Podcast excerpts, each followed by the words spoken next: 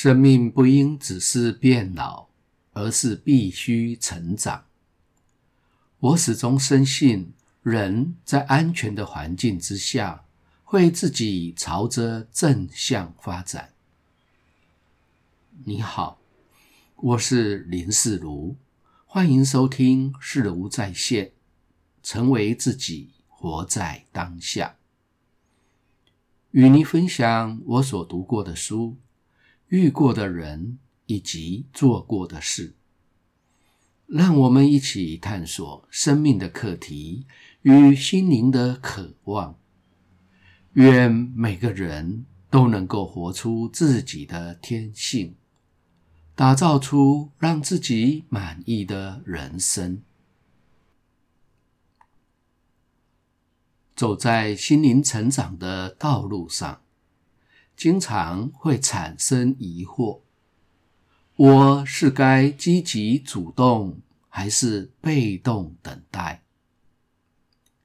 就像太极图那黑白双鱼，完全是相反的两面，阴阳、刚柔、强弱，所有的影像都是对立的。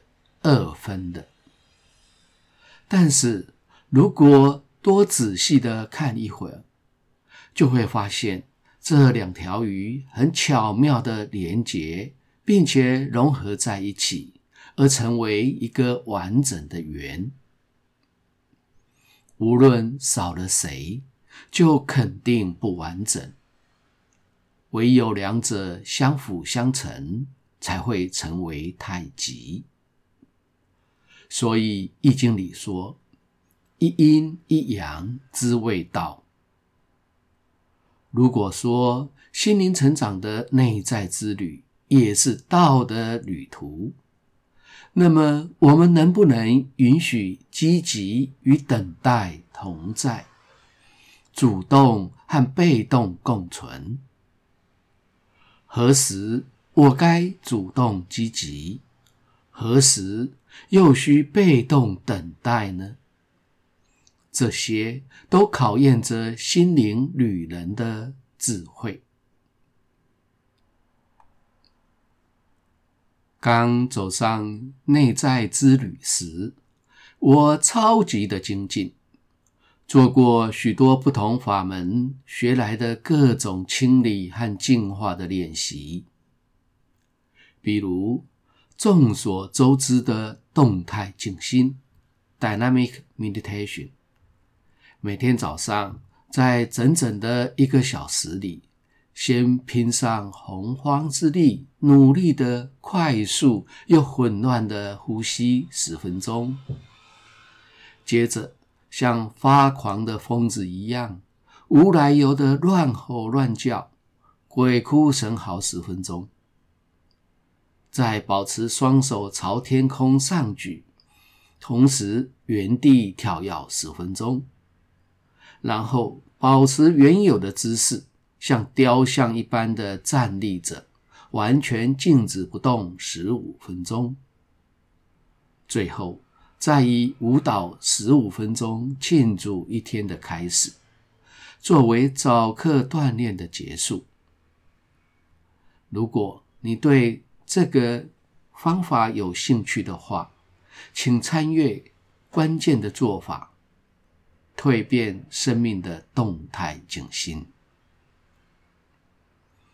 一九九八年起，我曾经带领一群人，每天早上在一起做完动态静心之后才去上班，这样子连续进行了一年多。即使是在一九九九年九二一灾难性的大地震当天，我们仍然在满地狼藉、遍布洒落物件的场地当中，清理出空间，继续练习。每天午餐之后，我就会从南京东路五段口走到忠孝东路的台北工专。来回大约一个半小时的过程当中，我都尽量的闭着眼睛走路，来锻炼更敏锐的觉知。到了晚上就寝之前，我还会用乱语静心 （gibberish meditation），像疯子般的自言自语，手舞足足蹈的把头脑里的疯狂念头全部都给清理出来，然后带着极静、没有思绪的脑袋放松入眠。这样猛烈的精进方式，的确为我带来了极大的蜕变，身体变得结实强壮，肺活量增大，还有我开始会流汗了。在服兵役的时候，上级规定每天要跑步，而即使跟着部队的弟兄们一起跑完五千公尺。我的衣服还是干的。如此长期的锻炼下来，头脑里的念头少了，比较不会胡思乱想，心里的空间变大了，对待人更加温和、更包容，也更接纳。这样子的我。进入了渴望到达的灵性空间了吗？我认为没有，我只是来到了它的前庭，因为在这里，无论我多么的努力，多么的精进都没有用，完全不得其门而入。主要原因是这个入口没有门。我越是努力，越是积极，就越是没门。我一直卡在这个连门都没有的地方，直到多年之后，在一场工作坊中，因为意外的错误，让我停下了内在的骄傲，全然的臣服于更高的力量。我才有机会瞥见那向往已久的灵性空间。详细的过程，请参考本节目第十集《臣服》，停下内在的骄傲。而有过这样的经验之后，我能一直停留在那份美好里吗？我还是不能。因为每当我想，我就已经脱离；只要我做，我就已然分开。那我该怎么办呢？我只能放下欲求，我只能完全的被动，并耐心的等待，无止无尽的等待。并且在等待当中继续的自我精进。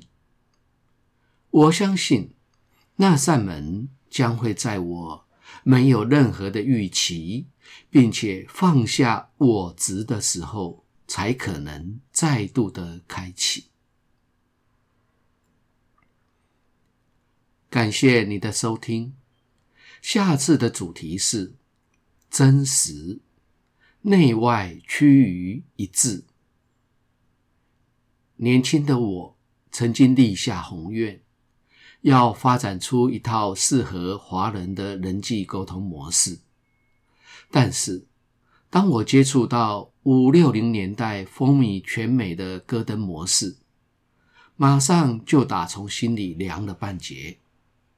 我心知肚明的知道，这下子我肯定没戏了。好吧，我既然打不过他，那么我就加入他吧。结果为我奠定了一个非常坚实的心灵成长基础。我从中学到了哪些极为珍贵的内容呢？欢迎下集继续收听。如果你喜欢本节目，请订阅并分享给周遭的朋友。欢迎留言评论，我会根据你的意见来改进节目的内容与品质。期待在每个星期二早上六点，在各大 Podcast 平台与你一起追寻，成为自己，活在当下。